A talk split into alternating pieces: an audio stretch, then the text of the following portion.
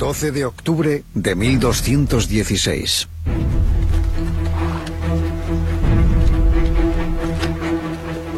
Bienvenidos a la Inglaterra medieval, en algún lugar al noreste del reino. No son tiempos felices. El reino está en plena crisis, en guerra contra los franceses y una guerra civil dentro del reino. Los acaudalados varones de toda Inglaterra se están alzando contra un rey tirano, avariento y obseso de los impuestos, llamado Juan sin tierra. El reino de Juan sin tierra ha sido un desastre y ha estado viajando por el reino con un gran ejército sofocando revueltas y recolectando dinero para financiar sus campañas militares. Pero sus enemigos no saben que el rey Juan sin tierra va a perderlo todo. El enorme convoy está viajando con las posesiones más preciadas del rey, entre ellas las joyas de su corona.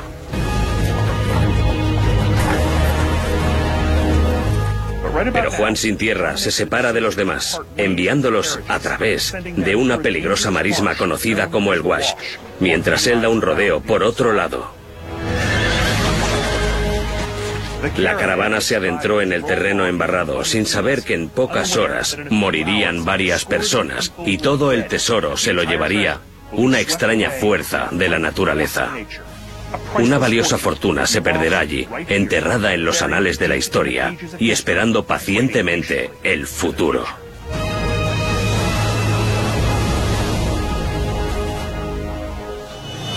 En la actualidad, Nueva York. En la historia no escasean los monarcas impopulares, pero en lo que respecta a ser un rey horrible, hay un famoso rey británico que se gana el puesto. Juan sin tierra. Al ser mi madre inglesa, yo oía historias del mal rey desde que era un niño. Después de todo, tuvo tan mala fama que los escritores lo incluían en los cuentos de Robin Hood como villano. En el siglo XIII, el convoy del rey transportaba una gran cantidad del tesoro real, por valor de unos 70 millones de dólares. Pero en un momento dado, la caravana tomó un camino equivocado y no se la volvió a ver. Esta historia medieval acaba de ponerse interesante gracias a unos nuevos descubrimientos. En los archivos ingleses, los polvorientos pergaminos revelan un mapa que lleva a la ubicación del tesoro del rey Juan sin tierra. Y los modernos escáneres aéreos están rastreando el paisaje para llevar a los arqueólogos y buscadores de tesoros al lugar de los hechos. Preparaos para la búsqueda de unas joyas de 800 años tan valiosas que quien las encuentre vivirá como un auténtico rey.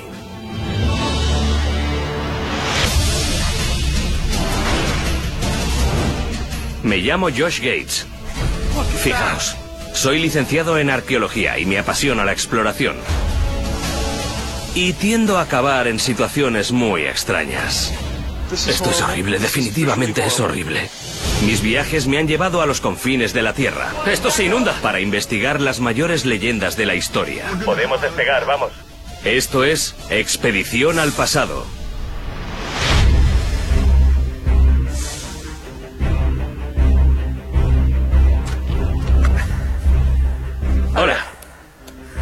Bueno, nuestro viaje comienza aquí, en las marismas de Anglia Oriental. Y todo lo que hay a mi alrededor, todo esto es conocido como el Wash.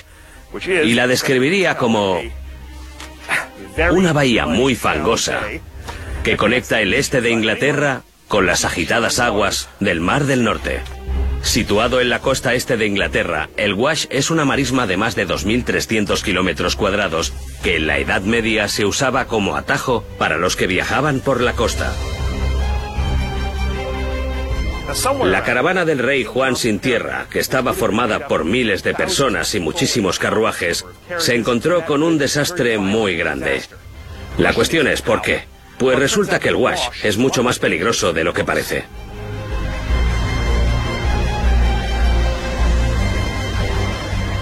Para saber qué hace del Wash algo tan letal, he pedido ayuda al experto John Bacon. John, Josh, me alegro de verte. gracias por tomarte las molestias. Ya, de nada. A ver si lo he entendido. ¿Todo esto de aquí es lo que llaman el wash?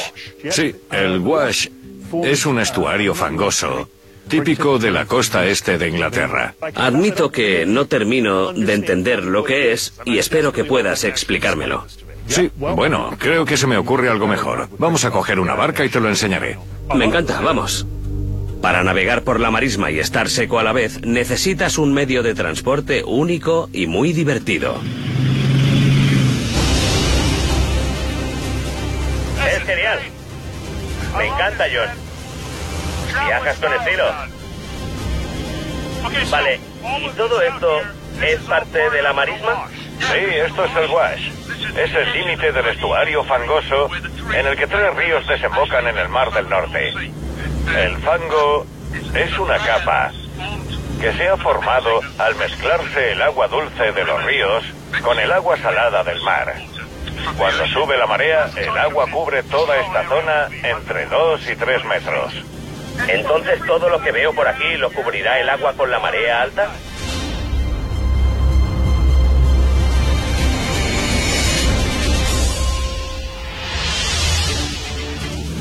El agua sube muy rápido y estas zonas quedarán cubiertas en menos de una hora. ¿Y la gente tiene problemas por aquí? Aquí ha muerto gente. Cuando sube la marea, la corriente es muy fuerte. Aún sigo sin entender cómo una marea alta pudo eliminar una caravana. Tengo algo en tierra que quizá te responda a eso.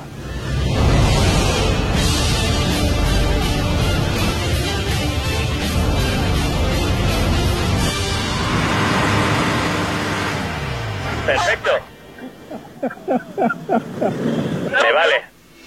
Al volver a tierra firme, John me muestra los fascinantes datos que ha recogido en el Wash y que revelan lo que pudo haberle pasado a la caravana del rey Juan sin tierra. Esto es un modelo digital del Wash. Y esto es una marea normal. Esta es la zona por la que cruzó, por esta región. Este modelo muestra que durante una marea alta normal, incluso cuando llega el agua, parte del wash sigue estando seca y transitable, que es probablemente lo que la caravana intentó cruzar.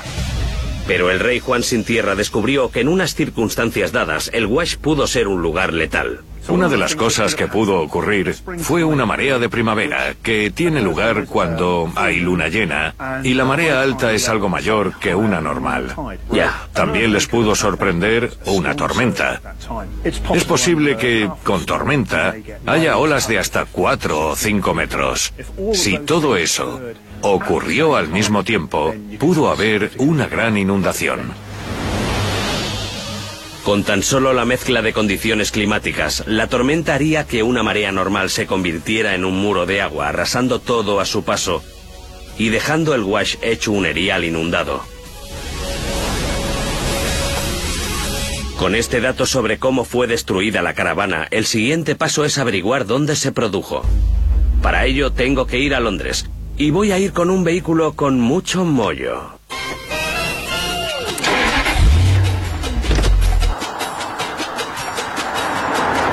Sí, nena. Hablando de formas llamativas de transporte, el rey Juan sin tierra solía viajar con una caravana de 3 kilómetros y de hasta 3.000 personas. Algo impresionante teniendo en cuenta lo mal que le caía a la gente. Algunos documentos históricos, aparte de la tecnología del siglo XXI, podrían revelar la ubicación del tesoro perdido del rey Juan sin tierra. Y para unirme a la búsqueda me dirijo a la capital de Inglaterra y hogar de la reina actual. Conduzco mi precioso coche unos 160 kilómetros al sur hasta las famosas calles de Londres.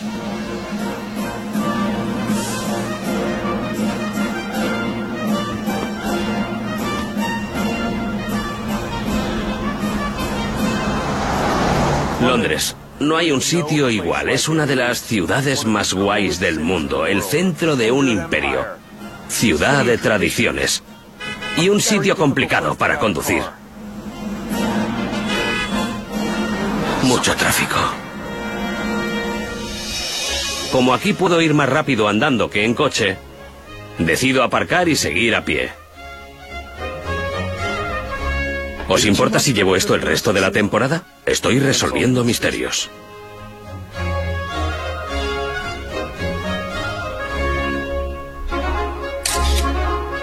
Gracias, chicos.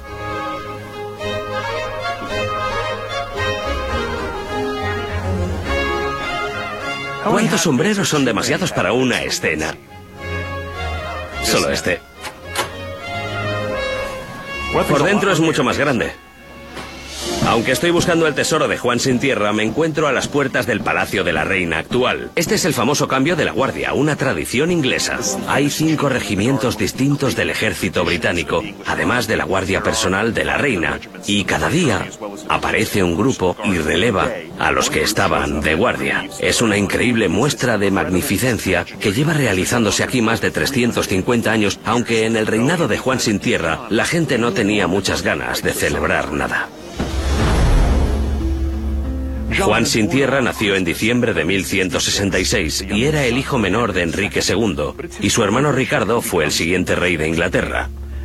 Juan Sin Tierra conspiró contra él y subió al trono, heredando uno de los reinos más caóticos de la historia de Inglaterra. Para saber más de su conflictivo reinado, me dirijo a los archivos nacionales para reunirme con el arqueólogo Ben Robinson que ha estado buscando la ruta exacta que tomó la caravana del rey por la marisma. Ven. Hola, Josh. Me alegro de verte. Lo mismo digo. ¿Qué tal todo? Muy bien. Ben me da acceso a los documentos altamente restringidos de los archivos nacionales, donde nos reunimos con la directora de la Galería Medieval, la doctora Jessica Nelson. Aquí es donde guardan la historia, cientos de años de historia meticulosamente conservada. Y vamos a echar un vistazo a unos documentos originales increíbles. ¿Qué estamos viendo? ¿Qué es esto? Son documentos que se remontan al reinado del rey inglés Juan Sin Tierra. Son documentos medievales originales. Tienen unos 800 años. Vaya. Y es poco común, la verdad, porque antes de esto los reyes británicos no documentaban nada con tanto detalle. Pensamos que el rey Juan Sin Tierra fue el primer rey en registrar todo. Y esos documentos sobrevivieron. Han llegado hasta nuestros días. El rey Juan sin tierra estaba obsesionado con documentar cada detalle de su reinado. De hecho, sus pergaminos fueron la base de lo que sería el sistema de registros del gobierno británico. Ben, ¿por qué crees que empezó a hacer esto? Era una persona algo paranoica y nerviosa. Ya. Creo que quería documentos de todo para poder tener constancia después, para decir, mira, te lo dije, tienes las llaves de ese castillo, mira, aquí lo pone. Sí. ¿Y por qué no has ido al castillo? Estaba así de obsesionado. ¿Cómo podría ayudarnos esto en la búsqueda del tesoro? Tenemos un registro casi diario de dónde estaba el rey. Y eso nos acerca a esos sucesos, a esos días cruciales, al final de su vida. Ya. ¿Se pueden ver detenidamente? Por supuesto. ¿Sí? Vaya. Fíjate, al abrir este documento histórico de valor incalculable, estoy a punto de entrar en el siglo XIII y ver las pistas que podrían llevarme a las joyas perdidas de la corona de Juan sin tierra.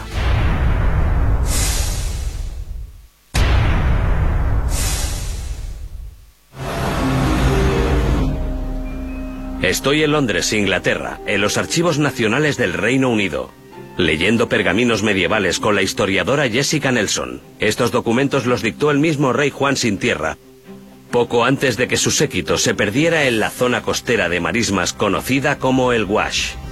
El arqueólogo Ben Robinson está usando estos documentos históricos para buscar las joyas perdidas del rey. Fíjate, es extraordinario. ¿Y está en latín? Sí, está escrito en latín medieval. Latín medieval. ¿Puedes leerlo? Sí. Bien, porque lo tengo un poco oxidado. ¿Y de cuándo es? Todo el pergamino es del último año de su Vale. reinado. Y el fragmento que vemos aquí son los últimos días. En él está dando una orden a uno de sus oficiales el 12 de octubre. Lo importante es que sabemos dónde está Josh. Ya. Eso es lo importante. Nombra los sitios en los que estuvo. Esos sitios existen. La insistencia del rey Juan sin tierra de documentar las labores de su gobierno dejó una imagen única de su reino. Sus escribas, sin saberlo, dieron a los futuros historiadores pistas que seguir. En 800 años, los nombres de la ciudad escritos aquí serían un mapa del tesoro que describe la ruta de la caravana del rey por las mortíferas aguas del Wash. Vale, ¿y entonces a dónde va? Vemos que se mueve. Va a Swine's Head el 13 de octubre. Según los pergaminos, el rey Juan Sin Tierra y su caravana fueron de la abadía de Swine's Head, en Spalding, a la ciudad de Bishop's Lynn, donde enferma por disentería. Juan Sin Tierra se marcha con sus provisiones y toma una ruta más larga de vuelta al oeste, a través de Wisbeck, y luego a Newark, mientras que su séquito ataja por el Wash. Es por esta zona donde se perdió. En cuanto al rey Juan Sin Tierra, la disentería empeoró y murió varios días después.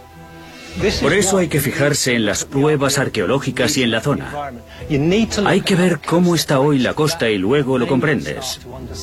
Lo combinas con las pruebas, comprendiendo el entorno, y empiezas a entenderlo mejor. Eso es lo emocionante. Los pergaminos dan pistas importantes, pero para hallar el sitio exacto donde se perdió la caravana, tenemos que estudiar el terreno tal como fue hace 800 años. Y para ello hay que verlo desde arriba. Ben y yo salimos de los archivos y vamos hacia un aeródromo. Subimos a un Cessna 172 Skyhawk. Ben, usaremos esta grabación para mi nueva serie titulada Tíos Grandes en Aviones Pequeños. Desde el aire, Ben va a enseñarme cómo la tecnología está reabriendo este caso real.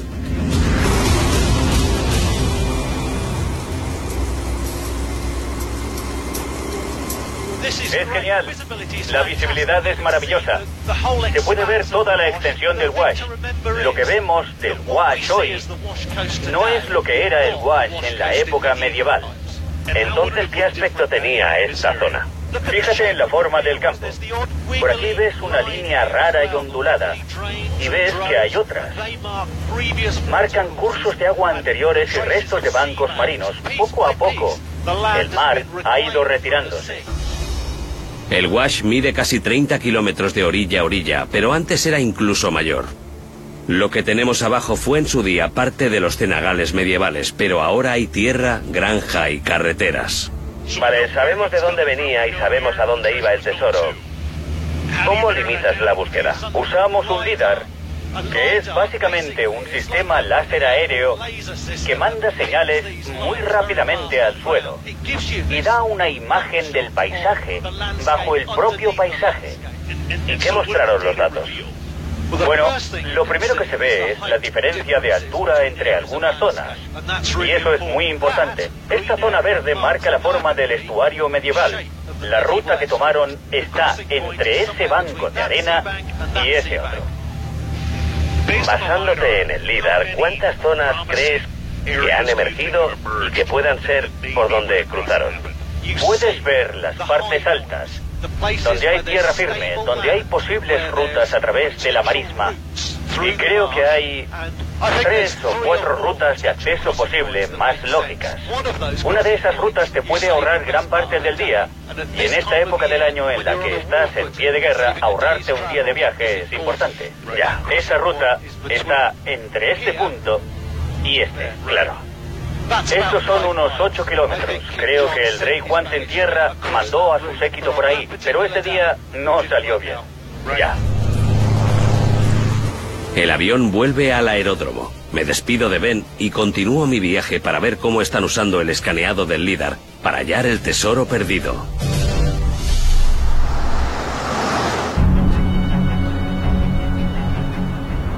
Los hallazgos de Ben con el LIDAR son buenas noticias y ahora varios grupos de arqueólogos e historiadores están usando esos datos para localizar la ubicación del desastre. Y voy a unirme a ellos, voy a volver al Wash. Conduzco casi 160 kilómetros al norte, al límite de la marisma, y llego a las puertas de la histórica ciudad de Kings Lynn. Caminar por Kings Lynn es como atravesar un portal al pasado, entre la inmensa catedral, las calles antiguas y los viejos puentes, se imagina uno a Juan sin tierra paseando por aquí. Kings Lynn sale en los mapas desde la Edad Media. Antes se la conocía como Bishop's Lynn y en tiempos del rey Juan sin tierra era una próspera ciudad portuaria. Además, aquí no odiaban al rey Juan sin tierra porque concedió a la ciudad unos fueros que les dieron ciertos derechos. De hecho, le guardaban tanta simpatía al rey Juan sin tierra aquí que erigieron una estatua o del rey del Burger King. La verdad es que cuesta diferenciarlos. He venido aquí para reunirme con uno de los mejores buscadores de metales del país, Gary Drayton, que me ha pedido quedar en el sitio donde comienzan y acaban todas las búsquedas. Gary, el pub de la ciudad. Hola, Josh. ¿Qué tal estás? ¿Cómo estás? Genial, gracias. Un placer, me Lo alegro. mismo digo. Salud. He pedido algo de comer por si tienes hambre. Gary, siempre tengo hambre. Y un manjar de la ciudad. Anguilas en gelatina. Espera, ¿anguilas en gelatina? Sí. Enseguida me llega un fuerte olor de ellas, y es lo primero que noto. A ver si me aclaro. Son anguilas. Sí. Metidas En gelatina. en gelatina. Juan Sin Tierra era un gran fan de este manjar y lo pedía para sus comidas. Recordemos que murió de disentería. Espero que a nosotros nos vaya mejor.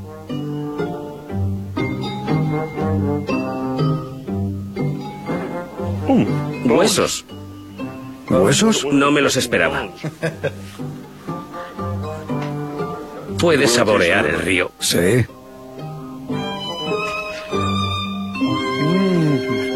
Comida inglesa en todo su esplendor. Vale, hablemos de tesoros. ¿Sabes dónde podría estar el tesoro del rey Juan sin tierra? Gracias a los análisis del LIDAR, tenemos muchas zonas nuevas que han aparecido. ¿Y habíais investigado esas zonas antes? Pues no, pero vamos a hacerlo. Nos acabamos las anguilas y nos vamos. Mm, ahora me han tocado los huesos a mí.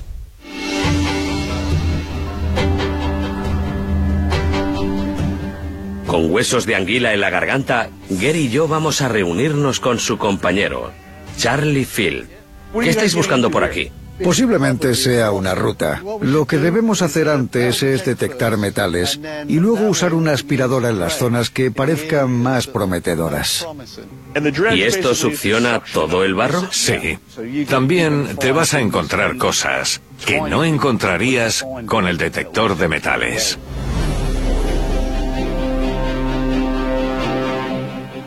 Quizás creáis que, tras bajar la marea, los hombres del rey simplemente volverían al estuario y recuperarían el tesoro, pero no es tan simple. El espeso fango engulle todo lo que toca. Pudieron recuperar las partes más grandes del tesoro, pero lo demás en el siglo XIII, sin tecnología, era imposible. Por suerte, Gary y Charlie han traído un equipo moderno de búsqueda que incluye un traje que seguro que me va a mantener calentito. Ayuda. Ayudadme. Bien, me sienta como un guante. Tengo el traje y las botas. Y no debo abrir esta cremallera bajo el agua, ¿verdad? Exacto. Entendido. Sí. Perfecto.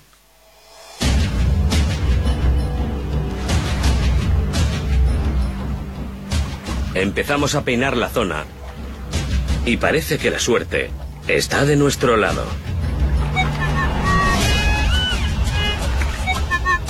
¿Has encontrado algo? ¿Qué es? Es de hierro y está a 30 centímetros. ¿A 30 centímetros bajo el barro? Sí, sin duda deberíamos marcarlo. Vale, es un posible objetivo. Vale. Bien, sigamos. Sí. Marcamos el sitio y seguimos buscando. Después drenaremos en los sitios marcados. Dios, otro posible objetivo por ¿Has aquí. encontrado algo? Sí.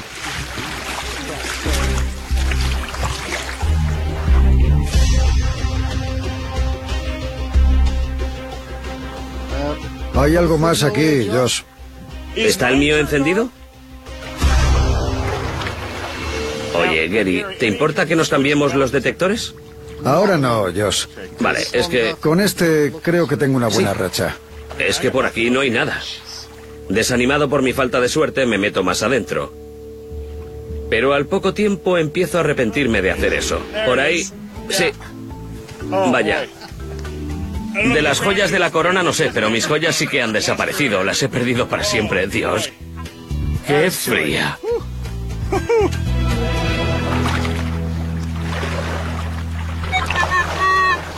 Aquí hay algo. Algo bueno. Si alguien le traiga un abrigo a Gary, puede que lo tengas por encima, Gary. A ver. No, no importa.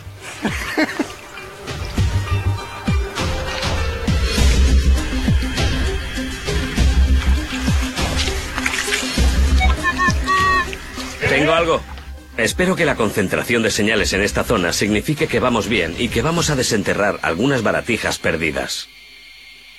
Deberíamos usar la máquina. ¿Empezamos a aspirar? Sí. Venga, vale. Arranca la máquina, Charlie. A ver qué hay ahí abajo. Vale. Charlie arranca la aspiradora y esta ronronea como un gatito.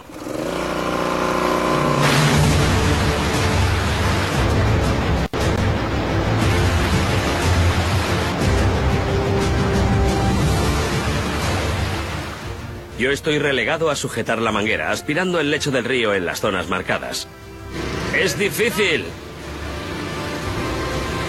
Es como intentar aspirar el suelo en la Antártida. Con los ojos cerrados.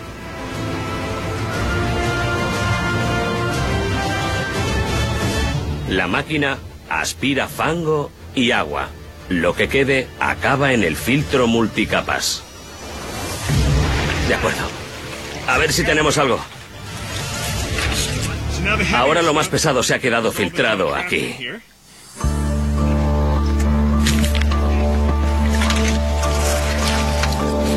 Creo que tengo algo. ¿Ves? Sí, parece prometedor. Mira, mira. Parece una taza de té caliente. En Inglaterra paramos para tomar el té. Mmm, salud. Que es un tesoro. Puede que incluso uno prometedor.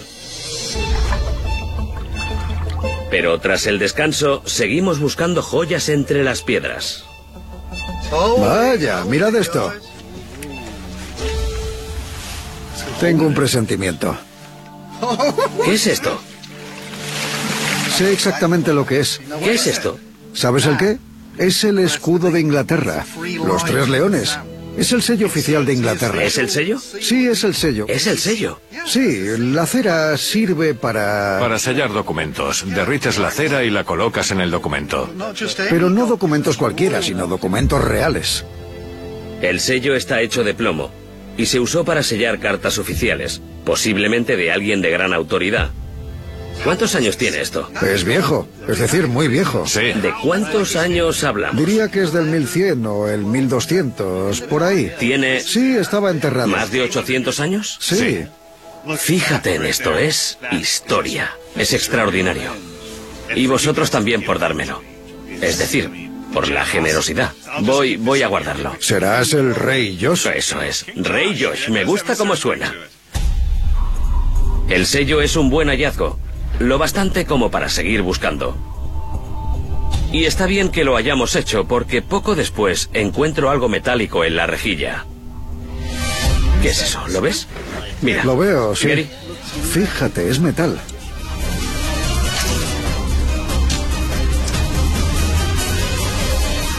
¿Qué es?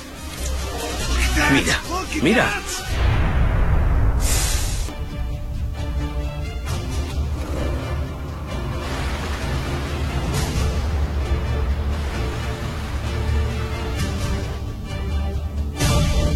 Fíjate. Tiene una cara. Hay que ver. Mirad. Parece que tiene una cara, ¿no? Sí. Podría ser más antiguo que lo que buscamos. Sí. Hasta 300 años más antiguo que lo que estábamos buscando. Vaya. Mira la cara. Es increíble. ¿Qué es? Sería el broche de una bolsa.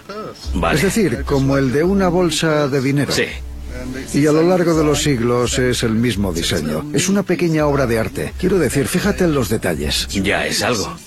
Lo que es realmente sorprendente es que hayamos encontrado todo esto en un día. Y además en una zona muy pequeña. Esto solo en esta zona de aquí. ¿Crees que podríamos estar sobre parte del tesoro del desastre de la caravana? Puede ser, sí. Sí. Son buenas pistas. Es increíble. Los objetos que hemos encontrado en el río sugieren que esto pudo ser una ruta en el medievo. Eso significa que la caravana del rey Juan sin tierra pudo quedarse atrapada aquí. Con el tiempo se sabrá. Y Gary y Charlie van a seguir buscando a ver qué más encuentran. Mientras tanto, voy a seguir otra buena pista. Voy a unirme a un equipo que está investigando un sitio distinto identificado por el escaneado del líder de Ben Robinson. El líder marca varios sitios por los que el séquito del rey Juan Sin Tierra pudo haber cruzado el estuario, y un grupo de investigadores liderado por el arqueólogo Clive Bond cree que ha encontrado el sitio correcto. El equipo de investigadores de Clive se ha reunido para averiguar qué hay debajo. Y están usando todo, desde detectores de metales modernos hasta palas y tamices. Clive, Hola. ¿qué tal? Me alegro de verte. Igualmente. Un placer. Hola. Gracias por invitarme. De nada. Menuda tenéis montada aquí. Andamos bastante liados hoy, sí. Los datos del LIDAR marcan un sitio alto por aquí y se puede ver que la elevación es de al menos un metro. Sí, por aquí se eleva un poco. Sí. En tiempos de Juan sin tierra, esto sería una ruta por la que pasaba la gente. Y hoy estamos analizando si hay algo por esta zona que podía ser de esa época. Ya. De 1216. Por aquel entonces fue cuando pasó la caravana. Para hallar pruebas de que por aquí pasó el séquito, los científicos deben confirmar antes que esta zona formó parte de la costa con terreno que pudo engullir la caravana. Y esa tarea recae en los compañeros de Clive, Martin Bates y Erin Cabana. Un placer. Un placer. Soy Erin. ¿Qué tal, Erin? Un placer. Y están usando equipo poco común. Estamos intentando usar la geofísica. Es para reconstruir el terreno que hay bajo nuestros pies. Y funciona porque los distintos sedimentos conducen la electricidad de distinta forma. Así que la arcilla la conduce de forma distinta a la arena, que puede ser más aislante. Ya veo. Detrás tienes lo que vas a hacer. Vale. Esto es una vara electromagnética y crea un campo eléctrico a tu alrededor. Y mientras te mueves por la superficie, registra los cambios de conductividad de los sedimentos que tienes debajo. ¿Me va a electrocutar? No lo creo. Vale. ¿Quién dejaría pasar la oportunidad de tener un campo electromagnético alrededor? Me pongo lo que parece un equipo de circo y me preparo para el trabajo. ¿Cómo puede ser esto real? Vamos a encenderlo. Vale. Tengo muchas cosas por encima. Sí. Adelante. ¿Por qué te alejas de mí? Con pocas instrucciones y todos alejados de mí por algún motivo, comienzo a moverme. La ciencia es rara.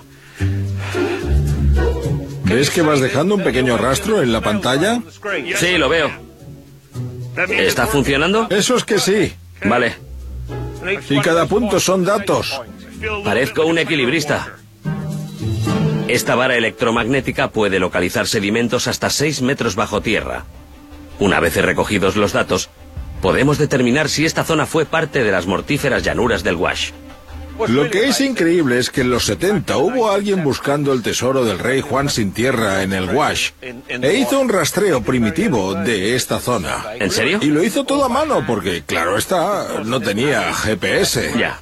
Le debió llevar muchas semanas. Vaya. Sí, ahora nosotros podemos hacerlo en 45 minutos. Increíble. Al pasar por toda la zona se revisan los puntos de datos y los resultados son prometedores. El escáner muestra lo que parecen ser capas más blandas bajo el suelo. Pero para comprobar que es parte del estuario, el equipo tendrá que ver debajo del suelo. Para ello, usaremos un aparato simple y mucha fuerza. Vale, entonces, ¿cómo funciona esto? Pues tenemos esto que es una sonda de gubia. Sonda de gubia. De gubia, sí. Vale. Simplemente usamos fuerza bruta ¿Y sacamos la tierra? para clavarla en el suelo. La giramos y luego la sacamos. Vale. Así que hay que empujar hasta el fondo. Sí, vamos a intentarlo. ¿Listo? Sí.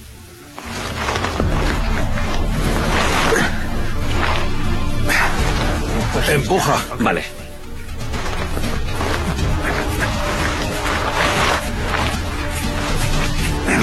Vale. Ya está metida. Ahora giramos. El proceso no es vistoso, pero sí efectivo. Y podría mostrarnos si este es el lugar donde el séquito del rey Juan sin tierra tuvo su trágico fin. Ahora la sacamos y vemos lo que tenemos. Vale, de acuerdo. Vale, ahora. Ahora es cuando te haces polvo la espalda. Sí. Vale.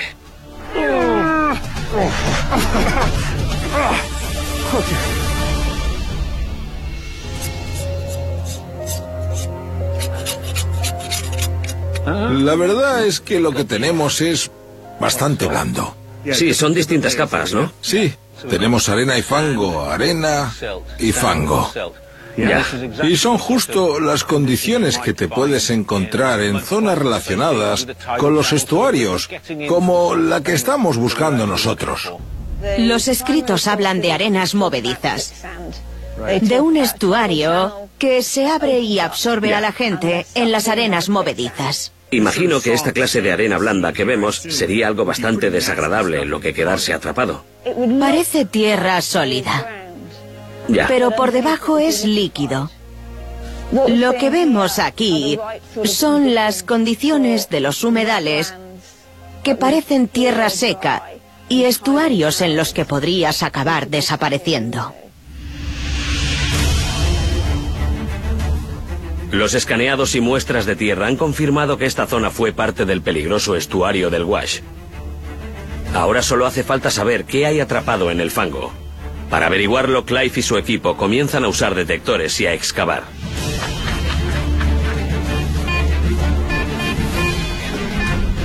¿Hay algo? Aquí está, aquí está el tesoro del rey Juan sin tierra. Este es el momento. Parece un clavo, ¿no? Sí, El clavo es antiguo y podría haber formado parte de una caravana. Puede haber más cosas bajo mis pies y es tan tentador que me pongo a cavar. Cojo una pala y me pongo a trabajar. El método es simplemente cavar hacia abajo, ¿no? sí, hacia abajo, de forma uniforme. Es complicado porque puedes pasar cosas por alto, se acumula todo. La tierra es densa y podría estar ocultando cualquier cosa, así que usamos un detector para agilizar la búsqueda. Aquí hay algo, es algo, ¿no?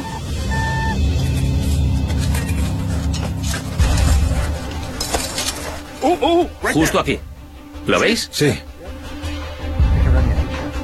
¿Qué es? ¿Qué es esto? Fíjate. Clive llama a Kevin, un miembro de su equipo, para que examine el objeto y nos confirme su origen. Tiene algo inscrito, eso seguro.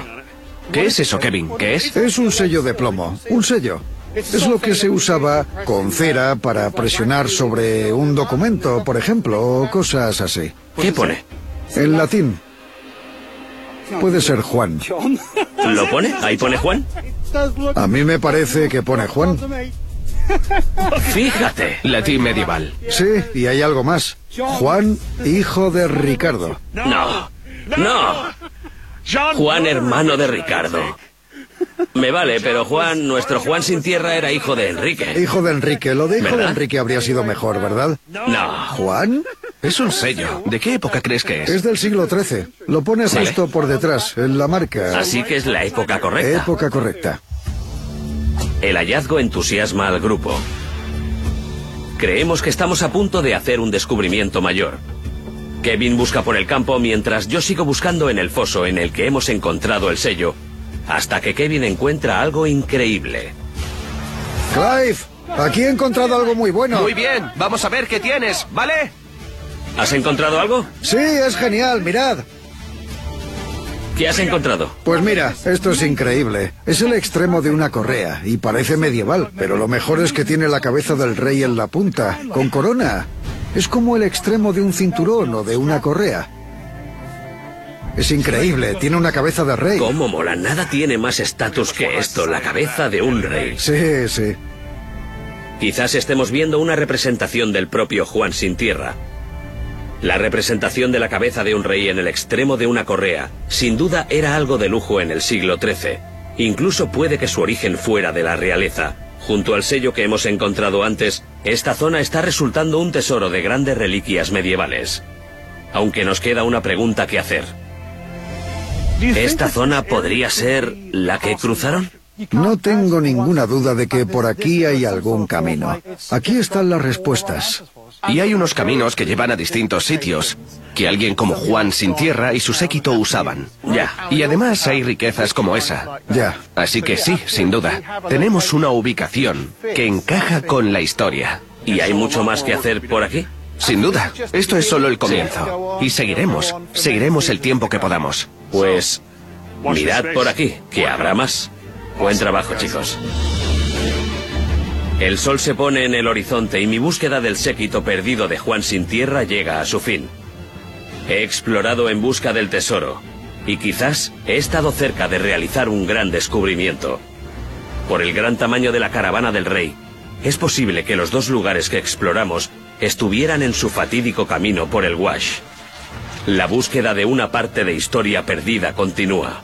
Pero gracias a la dedicación de los arqueólogos, historiadores y buscadores que trabajan en el caso y hayan nuevas cosas, quizás sea cuestión de tiempo que esas joyas de 800 años emerjan del fango para volver a brillar.